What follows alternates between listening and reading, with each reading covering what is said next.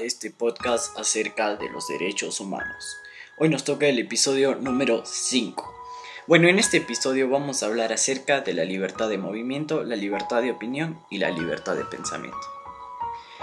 En la libertad de movimiento se puede decir que todas las personas nos podemos mover a donde sea, al lugar que sea y cuando sea.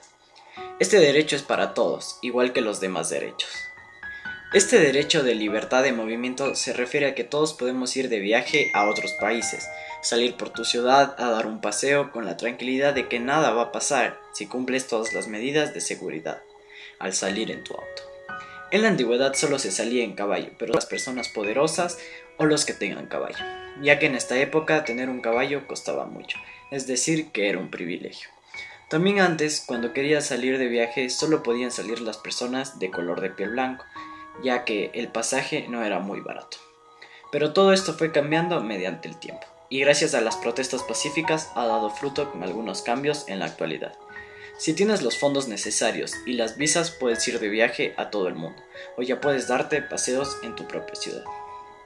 Otro punto de los derechos es la libertad de opinión.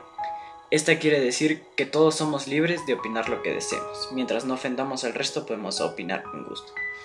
Este en la antigüedad se podría decir que no era muy respetado, para nada.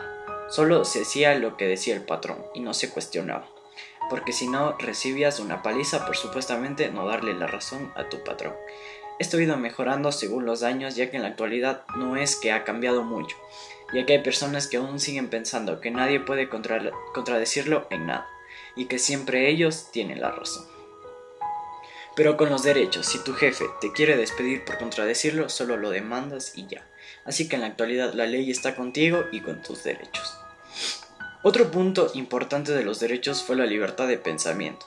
Este se refiere a que todos somos libres de pensar lo que querramos y compartirlo cuando querramos nosotros mismos. Es decir, que si tenemos una idea, compartamos, porque no sabemos si a la otra persona también le guste nuestra idea. Entonces es bueno que todos tengamos este derecho de pensar a nuestro gusto, ya que si nos controlan nuestros pensamientos nunca va a poder progresar el mundo.